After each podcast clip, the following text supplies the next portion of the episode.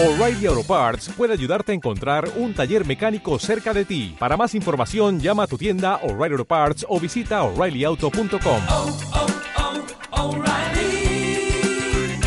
oh, Parts. Are you are you listening? Damn. ¿Qué pasa, bolers? Bienvenidos a Massive NBA Show, tu podcast de opinión de la mejor liga de baloncesto del mundo, con vuestros hombres, Dr. J, el criminalista. Eo. ¿Qué pasa, chavales? ¿Cuánto tiempo ya, eh? Y con el endoiro de las Rías Baixas. Julián. El cultureta, el cultureta. El cultureta. El, el- el Wikipedia. Muy buenas, ¿qué pasa, gentuza? Pues nada, aquí estamos, disfrutando de, la, de este día de calor que te mueres aquí en las Rías. Baixas. Joder, Y- pues se hace calor en las Rías Baixas. ¡Madre! En esa estepa que tenéis ahí no te cuento, vamos. Uf. Bueno, y también nos acompaña nuestro hombre Big O, the journalist. Ojo, eh, ojo, Julián, que está a tope aquí, se sabe las intros, se sabe todo. Como si se escuchase, ¿oíste? Sí, sí, sí, como si no lo escucharas. Y bueno, pues hoy que tengo a estos dos titanes del mundo informativo, eh, de la de Massive NBA, pues vamos a hablar un poquito de un tema bastante recurrente, que es el banquillo de los Knicks, como ya sabéis, Tom Thibodeau, el tío Tom, eh, oficial, es el nuevo entrenador del equipo de la Gran Manzana. Y pues, aunque ya hicimos un capítulo hace poco, porque pues según New York Daily News, pues ya le daban como casi oficial, pero hasta que después de todo ello fueron surgiendo rumores pues sobre eh, Dwayne Casey, no, Dwayne Casey no, eh, ¿cómo se llama el que, el que estuvo en Nueva York antes también? Y que era el asistente de Golden State Warriors. Mike, Bra- Mike Brown. Mike Brown, sí. Mike Brown. Mike Brown. Mike Brown sonó bastante, incluso creo que va a ser el segundo entrenador de, de Thibodeau ¡Oh! ahora. Y bueno, pues también sonó lo de Kenny Atkinson, previamente lo de Becky Hammond, etcétera, etcétera, etcétera. Pues ahora que ya es una realidad, pues analizaremos un poquito qué podemos esperar de Thibodeau en los New York Knicks, porque eh, pues la han firmado por cinco años, lo cual a mí pues no entiendo nada, no entiendo nada. Porque Thibodeau me parece que es un buen entrenador para dar un poquito de orden a este equipo joven, pero vaya, por cinco años igual me parece un poquito excesivo. Y en la segunda parte eh, analizaremos un artículo de nuestros amigos de The Ringer, eh, en el cual pues harán un poquito, hacen un análisis del Dallas Mavericks. Y pues como os- hemos analizado un poquito a varios equipos antes de que empiece la NBA, pues haremos, veremos cuáles son las posibilidades de Dallas, veremos qué pueden hacer y sobre todo hacen incidencia en que era el mejor equipo con el equipo con mejor rating ofensivo de la historia de la NBA. Así que tenemos un menú variadito, eh, ¿qué os parece un poquito? En cuanto al banquillo de los Knicks, sonó hasta la mopera de Toronto. Y, bueno, yo espero que después de tantos años suene la flauta y el tío Tom levante la franquicia eh, de ese agujero en el que lleva sumido unos cuantos años. Y, bueno, eh, dar la bienvenida al cultureta Julián de que, de que está aquí conmigo en esta charla mano a mano. A ver qué, a ver qué liamos, pero yo creo que el que más la puede liar es el tío Tom o Dolan. No sabemos quién va a liarla más, si Dolan, si Thibodeau o quién. O si le dejan hacer a Rose. No sé, pero vaya, yo me estoy imaginando que vuelve a fichar a Derrick Rose. eh, ahora hace unos buenos partiditos Joaquín Noah eh, con los Clippers. Lo ficha de nuevo. Ya tiene a Tad Gibson. Cuidado, ¿eh? Lou Olden. eh, unos chicos. Lulden, pues, Lulden ya no sé, no sé ni dónde está. Eh, o sea. Lou Olden sigue cobrando Sigue de los cobrando, sigue cobrando. Lakers. Tío, Hasta sabe. dentro de dos años. Uf. Así que, en fin. Cosas, cositas que nos da la NBA, ¿eh? Eh, de jugadores que hacen unos buenos años y cobran unos sueldos a nivel de superestrellas. Y a mí es una de las cosas que me cabrea. Es que aparte eh, son 5 millones. Lo del Golden, es que lo estuve mirando hace un par de semanas. Y es. Sí, bueno, sería. eh, si contamos el contrato de, de Len, de Den, perdón, eh, sería el tercero que más cobra de la plantilla de los Lakers. Así, de risas. A mí es una de las cosas que más me cabrea del NBA, el sobrepagar a jugadores y luego va vuestro hombre John Ball y os dice, no, que a mí me parece bien que le demos a Horford con 34 años, eh, pues un contrato de 4 años y 80 millones de dólares. este Eh, tipo de cosas. John Ball, me estás escuchando, eh, cabrón. El domingo se va a preparar gorda. Sí, sí, sí. Que tenemos novedades que vamos a añadir. eh, vamos a hacer más episodios semanales. Estamos un poquito cuadrando todavía cómo, cómo van a ser. eh, os iremos dando algún detallito más. Pero seguramente lo que haremos será pues hacer secciones especiales con ciertos comentaristas. Cada uno tendrá un poquito su rinconcito. Pues básicamente porque yo me pegaría un tiro si tuviera que estar todos los días y editar todos los días. Pero bueno, de momento creo que haremos cuatro o cinco, no sé exactamente, de momento creo que cuatro, pero se avecinan cosas bastante molonas. Dicho lo cual, no me enrollo más y así metemos la intro y os dejo ya hablar un poquito más. Eh, así que cuando las noches de NBA se hacen largas y los días pesados, siempre tendréis Massive NBA para pasar un buen rato. ¡Comenzamos! the level of cruelty that continues to be exacted against New York Knicks fans. It's pretty hard to take. With the fourth pick in the 2015 NBA Draft, the New York Knicks select Kristaps Porzingis from Liepaja, Latvia.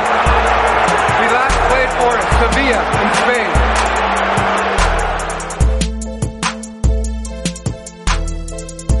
How much more can you stink?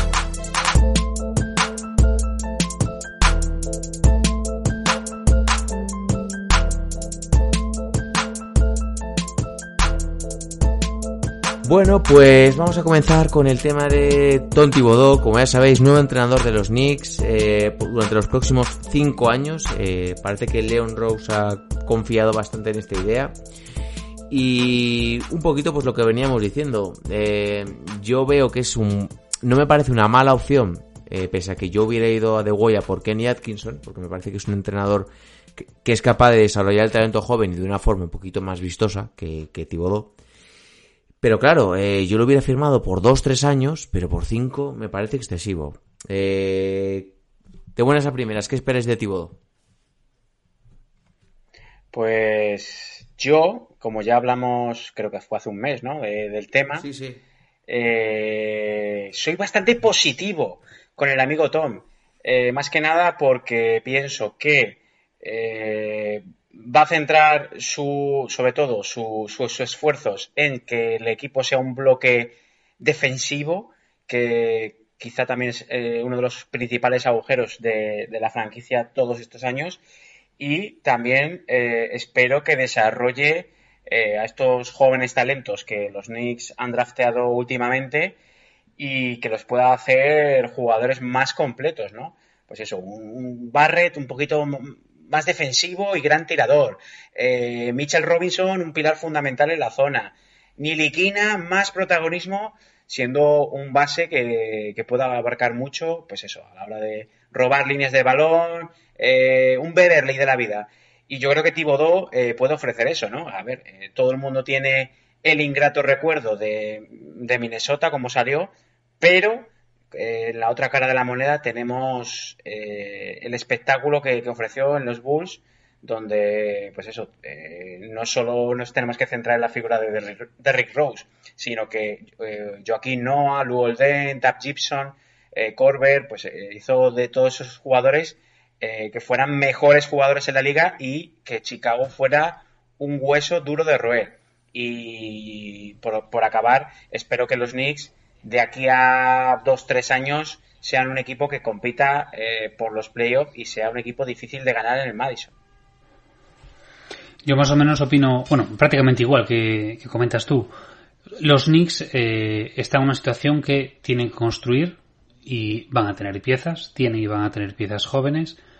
Mm, cambio de gerencia, lo cual es empezar a construir también desde ahí y faltaba la pieza del banquillo. Kenny Atkinson efectivamente sería una, una herramienta perfecta por el tema de la, del desarrollo de jugadores, pero eh, si tú empiezas a construir, mmm, yo también soy un poco partidario de eh, construir desde la veteranía, y Thibodeau es un veterano entre pares de narices, y construir desde la defensa. Es cierto que a lo mejor, o bueno, a lo mejor no, es cierto que sus, sus fundamentos y sus este, planteamientos defensivos igual están ya un poco desfasados, pero hay que dar una oportunidad. Y yo creo que eh, Thibodeau es una herramienta importante. Eh, puede desarrollar o puede ayudar a construir, más que desarrollar, ayudar a construir a, esta, a este John Core que, que tiene y que va a tener, porque va a seguir teniendo pics altos en los próximos años. Y sí que efectivamente, si las cosas se hacen bien, podemos tener a golpe de tres años o cuatro incluso, pues mm, por lo menos que no den que no den asco y que puedan estar pues eso octavos séptimos Hombre, sextos incluso. Yo, yo creo como vosotros también que, que es un que, lo, que para lo primero que necesitan este equipo es orden, es orden, eh, tener una jerarquía, saber quién se tiene que tirar los tiros, eh, tener una rotación un poquito más clara, porque hemos visto jugadores que han aparecido y desaparecido como por arte de magia. Entonces, pues deben centrarse un poquito porque yo creo que es un equipo que tiene talento joven y que tiene cositas aprovechables. Y creo que, por ejemplo, pues puede sacar mucho provecho a jugadores como Antiliquina, como Mitchell Robinson, como a RJ Barrett es un jugador que no le convence mucho a John Ball. Pero a mí, joder, es un tío joven en el primer año que no lo ha hecho mal, se le puede sacar provecho, etcétera, etcétera. Me parece bien eh, desde ese punto de vista el- eh, la contratación de Thibodeau. Claro, eh, estamos hablando de 3-4 años, viendo cómo está el este, yo creo que eh, armando un equipo simplemente desde la defensa, haciendo las cositas bien y dejando que los, los buenos del equipo pues les tiren un poquito en ataque, creo que en 2-3 años, como mucho, si en 2-3 años no has entrado en playoff por como un octavo, mal va la cosa, ¿eh? porque imagino que seguirás teniendo picks altos del draft. Ahora la cosa es, una vez hayas obtenido eh, ese techo, ese, ese or- perdón, ese orden defensivo, ¿cuál es el techo de Thibodeau? Que es decir, que no estamos en esas todavía, pero igual, por eso yo hubiera optado por darle un contrato un poquito más, un poquito más bajo. Pero bueno, dentro de lo que cabe, no me parece que es un mal plan. Pero el tema de, de darle un contrato a largo plazo, que cinco años tampoco me parece dar un contrato a largo plazo, pero de es primero, él quiere una, una estabilidad, saber que él tiene, que va a poder trabajar con estabilidad y con tranquilidad y que va a tener la seguridad de que va a poder desarrollar y, y plantear lo que él quiera o lo- los planteamientos que quiera hacer para construir el, la- el- el equipo a su manera. Y si tú le das un contrato, un contrato de dos años, ahí se pierde el, el poder tirar a su manera. Entonces, y, y sabiendo que, pues eso, lo que tiene y lo que le puede venir, pues oye, por lo menos va a poder hacer un poco lo que le dé la gana. Y, y- y que tiene, tiene jugadores buenos y, y que pueden llegar muchos más. Sí, la verdad que sí. Eh, ya hemos hablado un poquito de algunos, pero ¿quiénes creéis que van a ser los, digamos así, los tres jugadores más beneficiados por la llegada de Thibodeau? Tad Gibson. no, ahora, ahora en serio, eh, yo creo que Mitchell Robinson va a ser uno de los grandes beneficiados. Eh, creo que va a ser Yo creo que es el nombre que se nos viene a todos a la va a ser cabeza. el pivot titular. eh, creo que Julius Randle se habló de, ya de que iba a ser carne de traspaso. Y, y bueno, Portis y Tab Gibson, pues eso, son dos veteranos. Yo no me quedaría con los dos, me quedaría con, con, alguno, con uno solo. Y, eso, Mitchell Robinson tiene que ser el pivot titular, ser el, el center que, que juegue sus 30-35 minutos en los Knicks.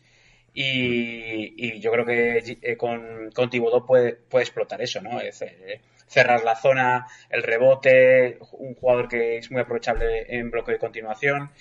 Luego yo creo que Niliquina también es un segundo nombre que, creo que también puede, es un perfil muy de Thibodeau, ¿no? Eh, un jugador de, brazos largos eh, que puede defender a, a, bas- a bases, a escoltas. Eh, vamos a ver si le da confianza también a la hora de atacar. Y, el tercer nombre, pues no sé, quizá, pues eso, los Kevin Knox, Barrett, no sé, vamos a ver, pero vamos, yo fundamentalmente creo que Mitchell Robinson y Niliquina son los grandes beneficiados. Peyton, quizás. Bueno, ¿O también, no lo veis ni en el equipo. también es un jugador del perfil Thibodeau, ¿no? Un base que no, que no se complica mucho, que hace un poco de todo y, y puede ser mm, un jugador importante para, para Thibodeau, incluso ser titular. Sí, incluso, claro, no sé qué ronda les tocará este año, pero imagino que tendrán una buena elección. No sé qué, a qué- hacia qué clase de jugador podrían ir los Knicks en el draft, un poquito. También viendo, imagino que Thibodeau tendrá su, su opinión. Y, también lo que, lo que desde, desde la gerencia, desde Leon Rose decidan un poco también. ¿Cuál es la, la línea a seguir?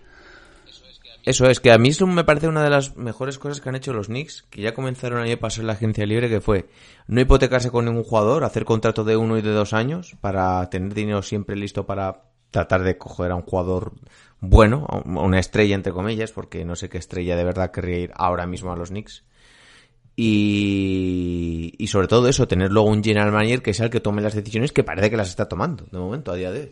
Y que se tomen desde, o sea, que sea Leon Rose que decide y no Dolan. Eso es un tema que se ha comentado por activa y por pasiva, de la importancia de que Dolan dé un paso al lado y deje trabajar, en este caso, al, al GM y que deje trabajar a- al entrenador.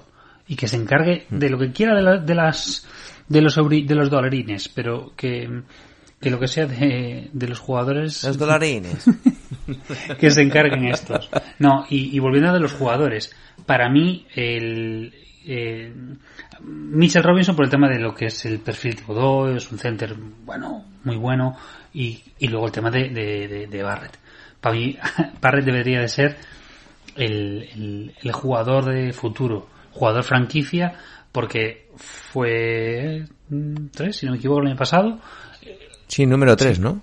eh, era del, de, si no fuera por Zion, eh, hubiese sido la, pero hubiese sido Duke, hubiese sido el, el referente. Lo que pasa que le comió la tostada y los medios eh, Zion, pero era una pasada. Y lo que pasa que le cayó mal, cayó mal y ahora es el momento de que él sea la clave, pero para eso necesita eh, seguir desarrollándose porque es muy joven y hecho muy, muy poco tiempo en, en Duke. Entonces, con calma y debería ser construido a través de ahí. Tienes un buen tío desde el perímetro que te puede eh, enchufarlas todos, que te puede defender y en el interior tienes a Mitchell Robinson, más lo que pueda venir, que este año no es un gran año, pero bueno, malo será. Quizás le convendría, le convendría un poquito a los Knicks no tener una elección tan alta viendo que no hay nombres muy grandes, aparte de pues lo que ya hemos hablado muchas veces, de la Melo Ball. Eh, ¿Quién era el chico este? Es que se se me la pinta muchísimo. Eh, el que hizo un artículo Iñaki, que era base.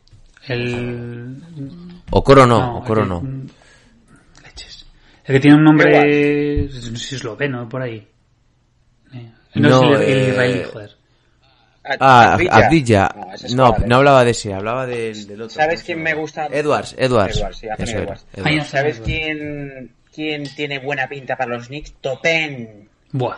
Pero para jugar de cuatro, claro. Eh, hay- Claro, es que Advilla en los Knicks pf, me, parece, me parecería Advilla se una vuelve cagada, loco en una esa cagada, una cagada No, brutal. yo iría más por Edwards o por Topen serían risas. Claro, pero es que Edwards juega más o menos de lo mismo que RJ Barrett, ¿no? Por lo que le he visto. Sí, quizá... Y tampoco tiene un gran tiro exterior. Es más... La Melo, pues bueno. La Melo se puede tirar hasta, vamos... Claro, es que casi prefiero tener una elección, un 8, un 9, algo No, así. un perfil bajo. Lo que te digo. Tienes No un es- perfil- lo que necesitas ahora en los Knicks no es una estrella. Necesitas perfiles medios bajos y poder desarrollarlos. Ahora sí. Sobre todo porque no es tu Claro. año. Y fíjate lo que te digo, igual si te toca un, un pique alto, lo Ah, vamos, traspasaría. ¿eh? Y tienes eh, el de la siguiente, el año que viene, o un, un protegido, un lotería protegido, o eh, coger a lo mejor. Bueno, yo varias segundas no tiraría. No, hacer un traspaso. Igual no te interesa, por ejemplo, quedarte con Kevin Knox, que este año no ha tenido mucho, no han dado mucha bola. Randall, yo creo que no. Julius Randle, Kevin Knox No va a seguir. y la y un- imagínate un top 4 del draft por no sé, pues algún jugador que que no sea una estrella, que sea igual un veterano estrella venido un poquito a menos, pero que sí que te dé, pues yo qué sé, los que te meta los puntos que no te pueda meter otro, que te dé ese pozo. Y no estoy diciendo que sea, pero imagínate tener un jugador tipo de Rosen, eh, igual en puesto de interior o de exterior. Ese estilo de jugador que lleva muchos años en la liga y que sí que te va a dar un poquito algo más de competitividad. Y no digo que sea de Rosen, eh, pero digo ese estilo de jugador. No, o, o un líder, un, un líder tanto eh, vocal como eh, líder a nivel de juego. O sea, porque Barrett no es precisamente, o sea, su estilo no es un, por- aunque lo puedas poner de, de, de uno nunca te va a, a dirigir el equipo, de momento. Es joven, O, pero... o- o igual no le gusta ninguno de los dos bases y van a por un base. Eh, Puede ser. yo qué sé, un, pues eso, un Lamelo Ball. Eh, A mí me encanta, lo que pasa es que está canta como segunda ronda, que es eh, el de Michigan State, que es Ius eh, Winston. Es un tío que lleva tres, cuatro años, ha comido casi todo los- el ciclo completo en Michigan State y es una pasada. Lo que pasa que bajó mogollón por el rollo de que tiene la, la NBA de que ya es mayor. Cassius ¿Y dices Winston, que va a ¿no? caer hasta la segunda Mm, ronda? Está, es- bueno, lleva to- casi Lo toda ponen- temporada. Mm, Lo ponen entre el 55 y el 60. Ujú. Eh, y, y- y está valorado en principio de temporada como el mejor base de, del college. De la actualidad, ¿no? No, no, y es un tío que es muy bueno. O sea, y, y- o sea, los partidos de Michigan State eran una pasada porque él dirige todo.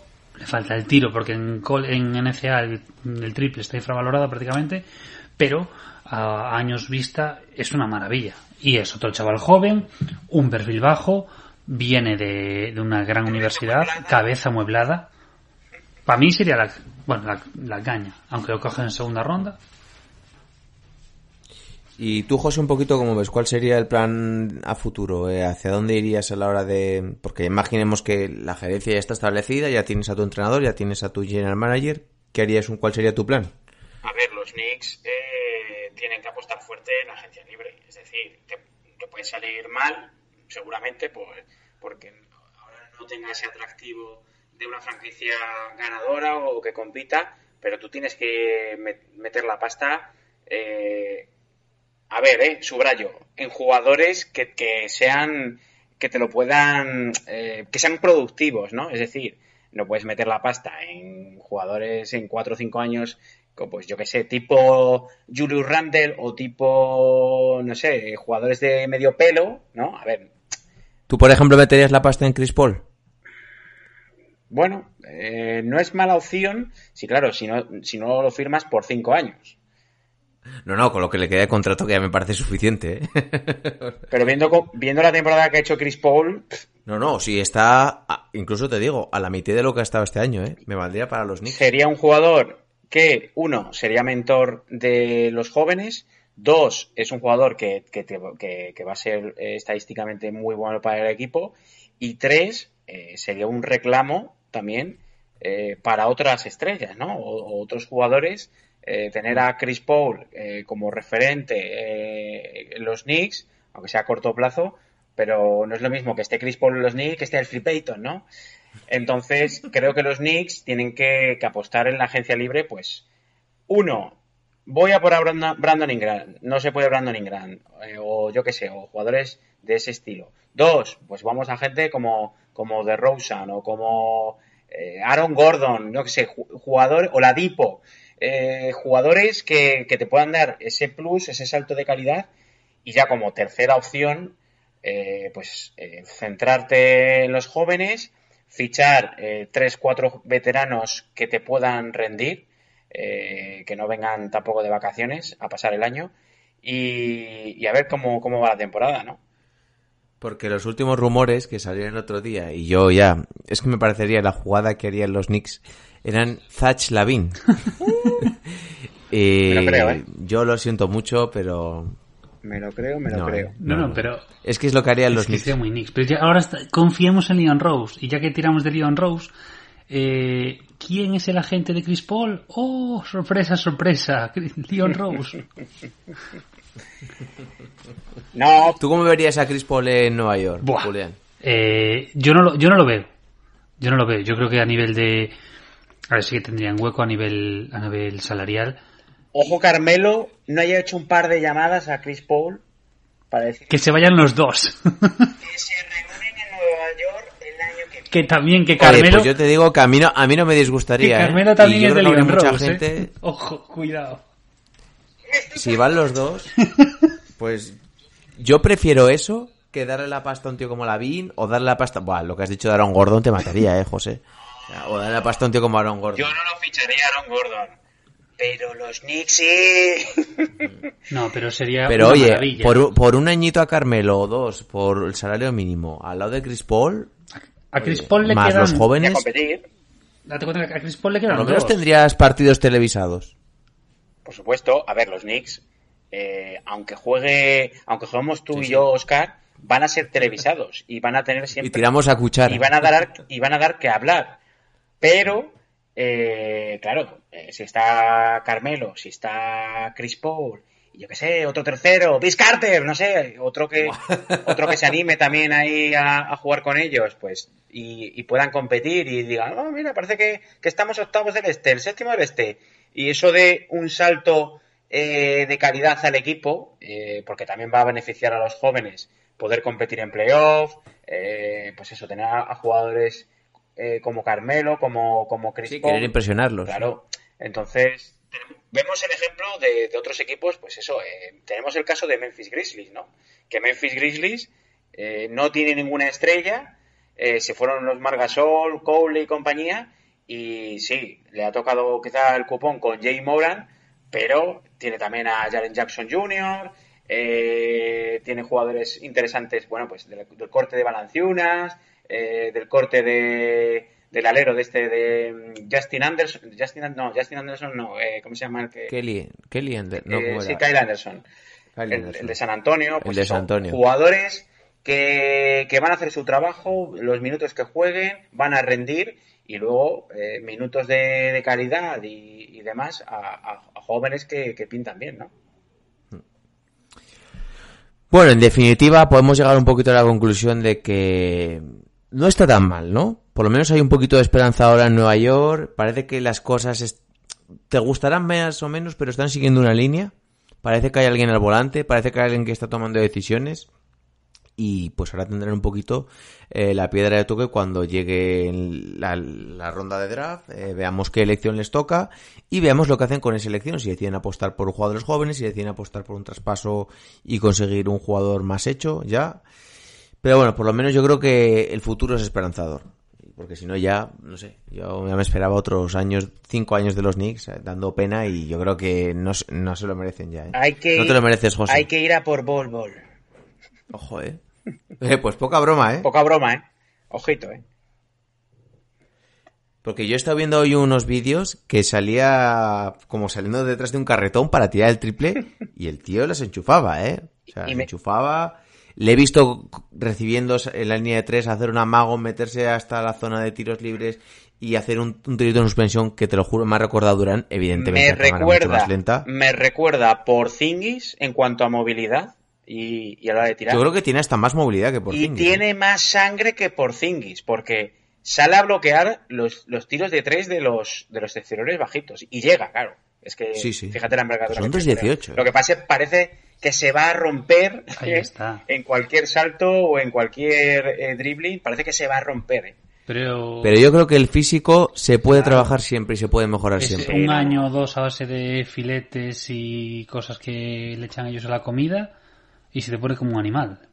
Si lo veis, el, el- cuando eso, cuando va a tirar de tres y, le, y llega la ayuda o la defensa y impacta con él, sale como un poco rebotado, ¿no? Eh, Claro, pero ¿quién le va a taponar? Es muy, es muy difícil. Creo que lo, creo que lo decía un jugador, ahora no recuerdo, eh, no sé qué, qué jugador lo dijo, que quién, creo que fue JJ Reddick, que, que en el partido que, que enfrentó a Pelicans Denver, pues eh, le puso dos chapas, ¿no? Eh, Bol Bol. Y lo dijo, dice, ¿qué jugador puede taponar a, a, a- Bol Bol con, con esa velocidad a la hora de ejecutar el tiro, ¿no? Sí, pues un Antetokounmpo, un Durán, un LeBron No James. sé. Bien, pues yo creo que vamos a ir metiendo el descansito y vamos a cambiar de tema. Hablaremos un poquito ahora de los Dallas Mavericks, así que... Porque es que ya se nos está haciendo hasta largo. hoy. Eh, no lo prolongamos más. Dentro intro. Oh, no, no, no, no, no, ladies and gentlemen. That's not what's on my mind. Not the Jets and the Giants, not even the Cowboys right now, not LSU, Alabama. None of that's on my mind. That's not why I'm sitting here ticked off. You don't do what the hell they did yesterday. You don't do it unless you fired the man.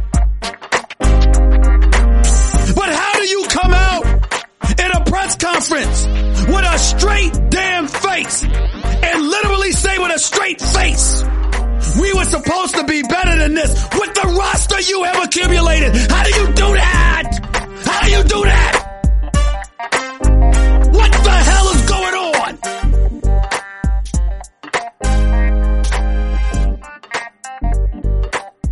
Bien, pues cambiamos totalmente de tercio y nos metemos con el artículo que han hecho eh, los hombres de The eh, en el cual pues analizan un poquito el juego de Dallas que hemos estado viendo este año. Como ya sabéis, ha sido el, el equipo que ha tenido el mejor rating ofensivo de la historia de la liga de la NBA. O sea, poquita broma. Eh, nos hablan un poquito de cómo han aprovechado, pues, cómo Rick Carles ha aprovechado un poquito toda esta situación y nos habla, pues, de algo que para mí era evidente, que es dejar que Luca tenga el balón en las manos eh, y el resto son cinco abiertos y para ello, pues, ha influido mucho la llegada de Porzingis que es un interior, pero no es un interior al uso. Eh, de hecho, él mismo le ha dicho, eh, incluso Carlisle y Porzingis, que les gusta, que le gusta jugar más por el exterior y que no lo, no lo vais a ver en muchas situaciones de posteo en, el, en el poste bajo, batiéndose un poquito el cobre con los interiores rivales. Pero con la buena mano que tiene, pues es que es evidente. Eh, entonces, claro, eh, ¿cómo veis un poquito a Dallas de cara a playoff? Eso es lo primero. Bueno, por abrir yo la veda, eh, creo que va a ser eh, un premio, ¿no? Al año, al año que han hecho. Cero aspiraciones de llegar. No sé, si- no creo que pasen de ronda. Yo una cosa te digo, ¿eh? Pero, Eh, dependiendo pero, cómo pero, queden, pero, ¿eh? pero, pero, creo que el equipo que, que lo- los tenga que eliminar van a sudar tinta gorda. ¿Por qué? Porque, uno, no, no tienen nada que perder. Eh, Doncic tiene esa mentalidad europea de, de hambrienta de competir hasta los amistosos.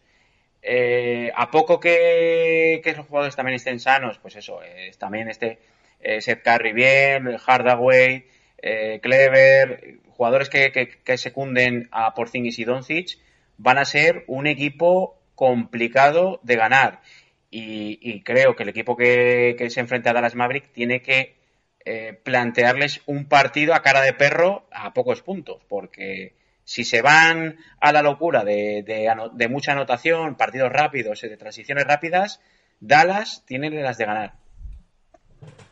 No, si estos, este equipo viene, es un equipo joven y este equipo viene, viene a, a probarse a, a lo que dices tú, el premio, pero sobre todo a probarse en playoffs. Es un, equipo que se viene, o sea, que se ha construido pues muy bien y que el año pasado no tanto, pero este año, por ejemplo, no sé cómo si os ha pasado a vosotros, pero yo me los veía prácticamente una a la semana de Dallas caía. Porque es que era un, un partido, o sea, jugaban súper divertido. Y luego que, bueno, lo de siempre, mm, que sí, el, infravalorar en el, en el proceso pre-draft a Doncic por venir de la Euroliguita y todo esto, y resulta que han descubierto que es una bestia parda. Y Porzingis, que era de cristal, bueno, es de cristal, y que se la comió con patatas en, en Nueva York, y resulta que está siendo útil. Eh, Hardaway Jr. era otro que tampoco parecía que ya no valía, y esta temporada ha resurgido. Y Seth Curry volvió otra vez a Dallas después de parece que estar aprendiendo el año pasado con, con Lillard y, y es otro. O sea, no sé. eh, Es que no olvidemos el traspaso de, de Porzingis. Que, ¿Qué dieron a los Knicks, José? Dieron a Dennis Smith Jr.. dieron a... ¿qué De André dieron? Jordan, De André Jordan. que, que claro, también se fue. ¿Y Y, qué más? no sé si alguna ronda del draft. Y... Claro, pero es que Dallas recibe a Porzingis y a Hardaway Jr., que es un secundario de primera. que ya no es un secundario, es decir, ahora mismo está Sí, sí. ahí para ser, bueno, colíder con Es nosotros un tipo dos. que tiene un tirito de media distancia cojonudo, es un tío que sabe esperar su momento, que no le importa no tener el balón, incluso él lo ha dicho. Stephen No sé. Jr. eh, vino de Atlanta, ¿eh?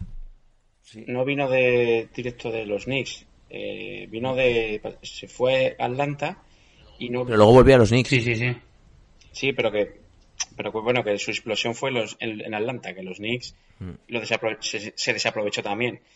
Eh, es que mm, el tema de Dallas es que Doncic eh, creo que es posiblemente junto a Antetokounmpo el jugador de mayor impacto que tiene en sus compañeros Sin duda. porque es que hace jugar a todo el equipo y luego eh, cuando calienta el tema, balones a Doncic, step back o, o se saca un pase de la nada o, o sea, es un jugador que domina los tiempos como si fuera un veterano del Vietnam y por eso es uno de los candidatos al MVP, por, por el impacto que tiene tanto en su equipo, sobre todo, y en los rivales, ¿eh? que es un jugador que ya en su segundo año eh, ya pone en alerta a, a los rivales y hemos visto muchos partidos que incluso le hacen doble marcaje. Y, y si, lo- y si os habéis fijado, eh, sobre todo, bueno, desde que llegaron, los vídeos de que, desde que llegaron a la burbuja, el, el, el grupo Buen el buen rollo. rollo y el grupo que se hace con, con Doncic. Porque está siempre, Sí. parece que está siempre de coña, pero está, está trabajando con ellos para, para crear y formar y todo esto. Y luego, ¿qué es eso? Tiene un, es que te saca de la manga esos pases de, de la nada que dices, ¿pero dónde sacas estos pases? Y la cabeza que tiene súper amueblada. O sea, ¿cómo puede ser un tipo que en su segundo año, ya desde en el primer cuarto de, de, de temporada, estuviera en la carrera para el MVP? De tercero, que no se le va, no se le va a llevar, pero estaba ya ahí dando por saco a, a LeBron y a Antetokounmpo. Ostras, segundo año, No, 21 no, años. Y que va a ser All NBA y ha sido All Star.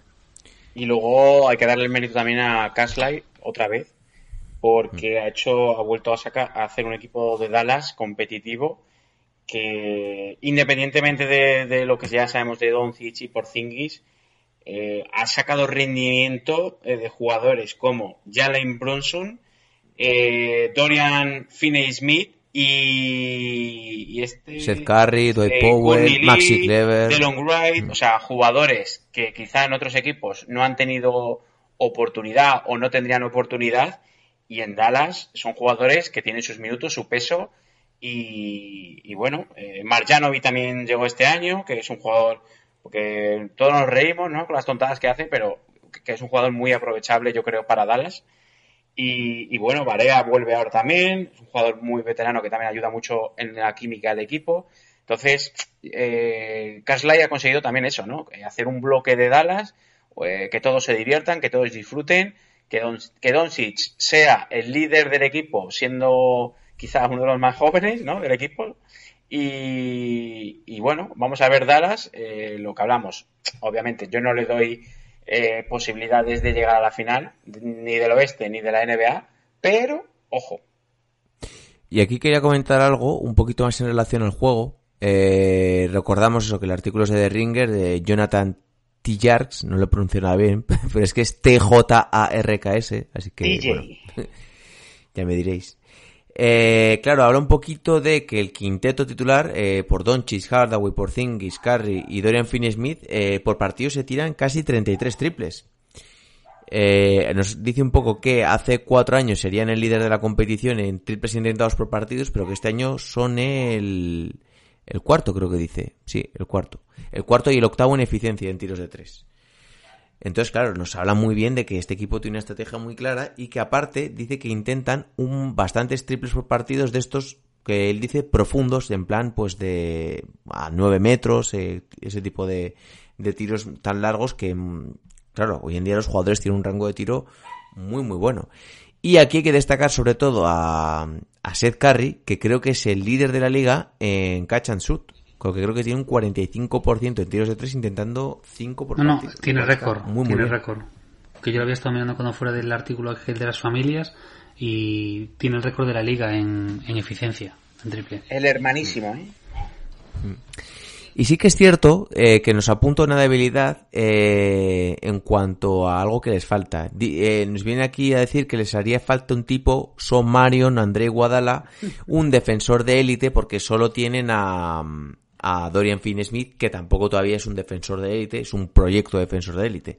Claro, teniendo un buen 3 defensor eh, de ese estilo, este equipo yo sí que lo consideraría no aspirante al anillo, pero sí que aspirante a llegar a la final de conferencia. Pero también porque está en una, en una conferencia hostia, muy fastidiada, muy competitiva y le falta esa clave. Es un equipo joven, es un equipo muy bien entrenado, pero le falta eso, que el- el punto defensivo, pero tú metes en este caso, eh, creo que el interior está bastante bien cubierto.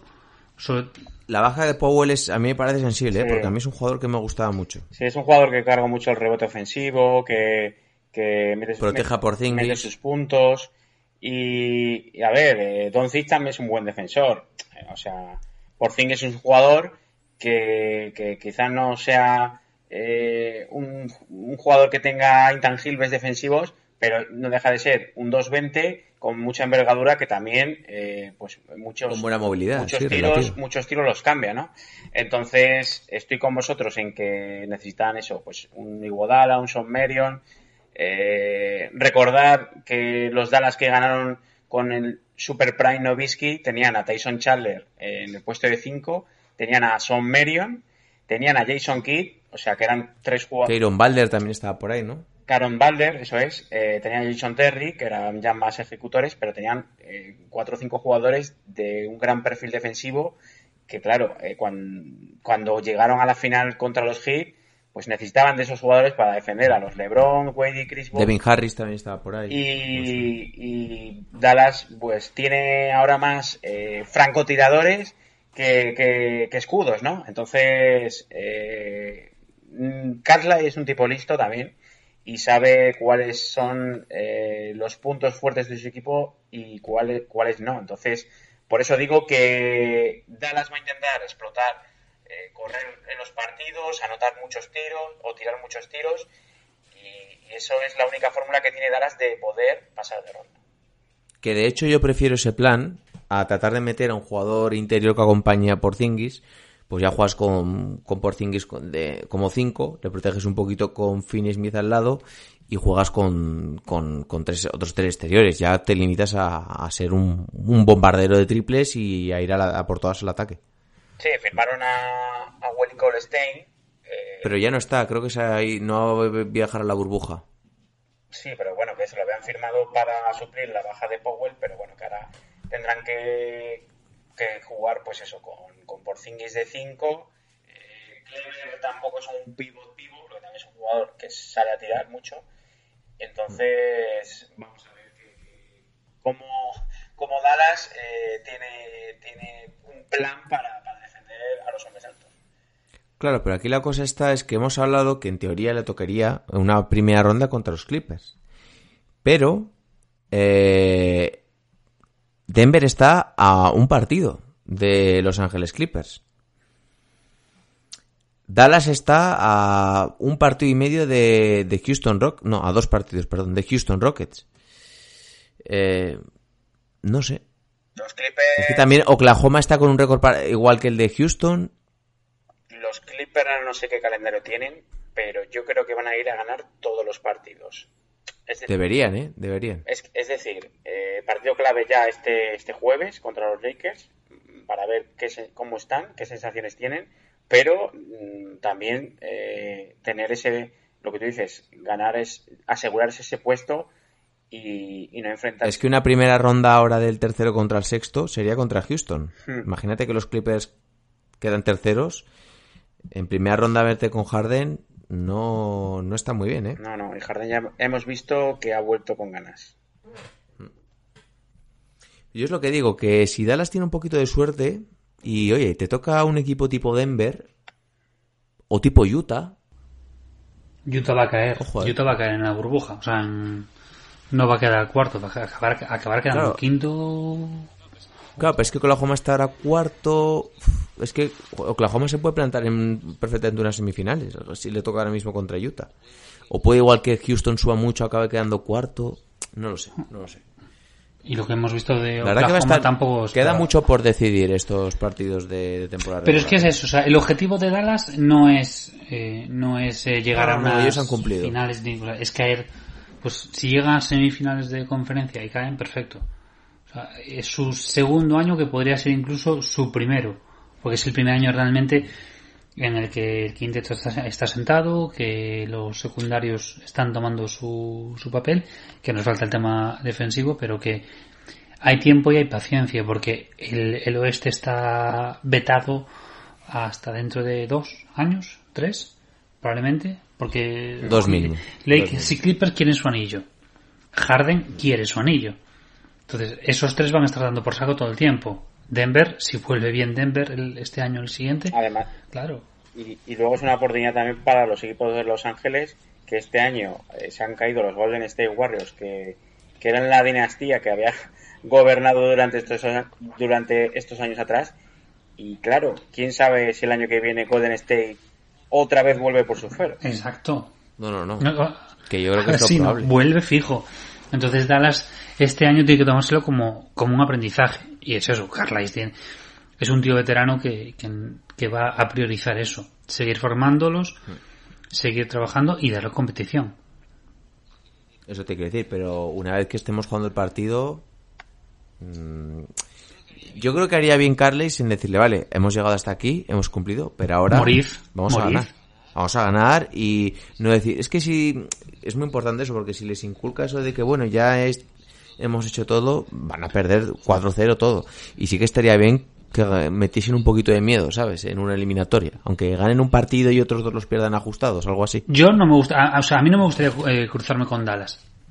Yo lo tengo muy claro. O sea, eh, date cuenta que, por ejemplo, eh, Houston, precisamente por tener eh, su sistema mm, de mandar eh, desde Cuenca, eh, es el contra Dallas, mm, digamos, ah, perdón, estoy liando, que Dallas eh, el mayor problema que puede tener sea contra Houston precisamente porque tiran desde Cuenca. Pero contra el resto no habría problema. Utah vienen desfondados. Oklahoma, para mí siguen siendo una incógnita. Denver, bueno, Denver te puede dar por saco. Y los dos de Los Ángeles, sí, sin problema.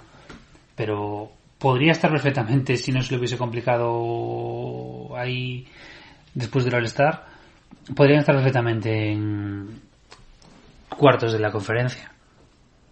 Yo tengo la pedrada de que la mayoría de eliminatorias, la mayoría, ¿eh? van a ir al sexto y séptimo partido. Porque, Porque no saben cómo van a llegar, ¿no?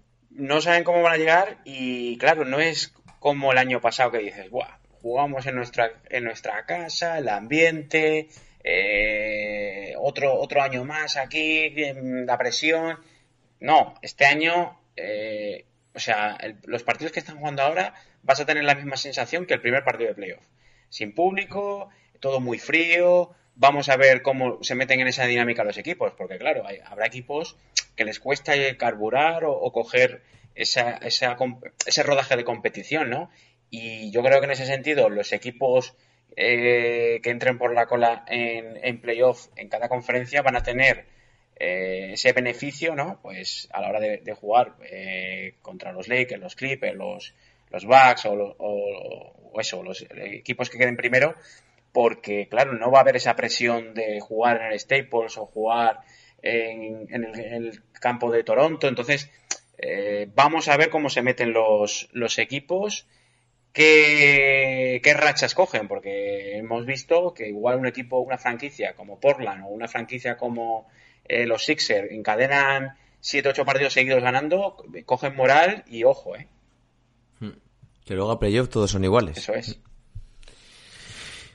Bien, pues yo creo que lo vamos a ir dejando por aquí. Nos van a quedar unos 50 minutitos muy ricos al final. Así que yo creo que es un buen momento para ir finiquitando el episodio. Para comer pulpo gallego. Eso es. Oye, a ver cuando te estiras un poquito, Julián, y nos mandas alguna delicatessen a las oficinas de Massive NBA. Yo solo- no quiero dar envidia, yo he estado la semana pasada de camping con unos amigos y me he puesto tibio, tibio de zamburiñas y de, y de calamares a la plancha. Pff, y de navajas, de navajas. Bueno, Verges también es muy de navajas. sí, sí, pero le gusta sacarlo. Atracar a la gente. ¿Qué tal has estado en tu segundo día, Bien, Julián? bien. No, no tengo queja. Y mira que él está loco ese, así que no. Si aguanto con el zumbao este, que- solo me queda superar el trauma de, de estar con, con John Ball y ya está. Si supero el, el trauma con, con Don Juan, todo bien. No, no, tranquilo que yo- a mí me sigue sacando de mis casillas, así que no, no hay, no, estás excusado completamente. Seguimos diciéndole que se peine y que mm, se lave la cara antes de grabar Sí, los, Sí, por Sí, favor. los vídeos de la por mañana, favor, por sí. favor. Y que, Por y que narre los partidos como si no fueran carreras de balón. Y que se aprenda los nombres de los jugadores. Sí, también, también. Sí, sí. Ese- Me encanta porque de dices, los "Ah, pelos, ¿este joder". se llama? Ah, ah, ah, ah". No, pero yo creo que lo primero es... Sí, lávate la cara. Peinarse un poco, no sé, aunque sea ponte una gorra para que no te veamos el pelo o algo así. Gafas de sol, no sé. Sí, no, es que empieza y dice, buenos días chicos, esto- me acabo de levantar. Escucha, empieza a darle vueltas. Tío, no. Empieza a darle vueltas al café, ¿eh? Dice, voy a tomar mi sip. O sea, yo no sé por qué introduce de repente palabras en inglés, pero pal- no sé. Está, En fin, es el estilo de vuestro hombre John Ball. Hay que quererlo. Hay que quererle tal y como es, con Está sus innumerables defectos y sus pocas virtudes. Así que... Así es. Eh, pues lo dicho, aprovecho para haceros un poquito de spam y ya sabéis que tenemos ese canal de YouTube eh, que poco a poco va creciendo, que está repasando vuestro hombre John Ball los partidos más interesantes y que ahora va a hacer un vídeo diario reaccionando para que tengáis a primera de la mañana, nada más os levantéis con el desayunito, todas las highlights comentadas por John Ball del partido más importante de la última noche. Así que eh, de obligado visionado van a ser. Y por lo menos pues os reís un poquito por la mañana, porque yo me lo pongo, me tomo el desayuno y digo, pero qué coño dice este Yo tío?". es que, me- es que justo me acababa, Le escribo un comentario absurdo y le digo, estás... yo me acababa de ver Las el partido mañanas- y digo yo, pero este tío, pero, pero ¿qué está contando? Por Dios, que me acabo de ver el partido y estás contando otra cosa. Pero por lo menos ves el partido. Y ya que vas a ver las highlights, pues en cualquier otro sitio, velas en Massive NBA. Las mañanas con el asesino de Mopera, ¿sí? Las mañanas con Ana Rosa, Sí. Espejo Público. Y John Ball. Está- Y John Ball. Bien, pues lo dicho, chicos. eh, un placer estar con todos vosotros, eh, José y Julián. eh, y lo dicho, eh, vamos a aumentar el número de episodios, el número de capítulos ahora que, que comienza la NBA. Mi perro también os, los- os lo dice, para que estéis al loro de todo. Así que se van despidiendo de vosotros vuestros hombres Julián, el Cultureta. Oh, pasado bien, chicos, que empieza la NBA ya. Ha vuelto. Vuestro hombre Dr. J, el criminalista. Este hombre me recuerda a Bebeto. a Mauro Silva. ¡A Mauro! Oye, no serás del Depor, Sí, Julián. no. Soy del Depor y tenía una camiseta de Bebeto firmada. Dios. Pues os merecéis bien la segunda vez. Ese Yalmiña me ponía... Me ponía burro. ¿eh? Otro día tenemos que hablar de lo que ha pasado porque yo, la verdad, cada vez que oigo las noticias y no me entero de nada. No me entero Yo, de nada. Julián, soy del príncipe de las bateas. El Por cierto, tengo aquí un, un saludo para Gary, Gary, que sí, que sé que, que nos escuchas y que te vemos, que te veo haciendo comentarios en el partidazo de Cope. ¡Pero Gary! Sí, sí, sí, con Alcalá. Bueno, chavales, Bueno, lo dicho, chicos, eh, lo vamos dejando por aquí. Un saludo a todos y pasar una buena semana. Chao, chao. Oh, no, no, no, no, no, ladies and gentlemen. That's not what's on my mind. Not the Jets and the Giants, not even the Cowboys right now, not LSU, Alabama. None of that's on my mind. That's not why I'm sitting here ticked off. You don't do what the hell they did yesterday. You don't do it unless you fired the man. But how do you come out in a press conference with a straight damn face and literally say with a straight face, we were supposed to be better than this with the roster you have accumulated? How do you do that? How do you do that?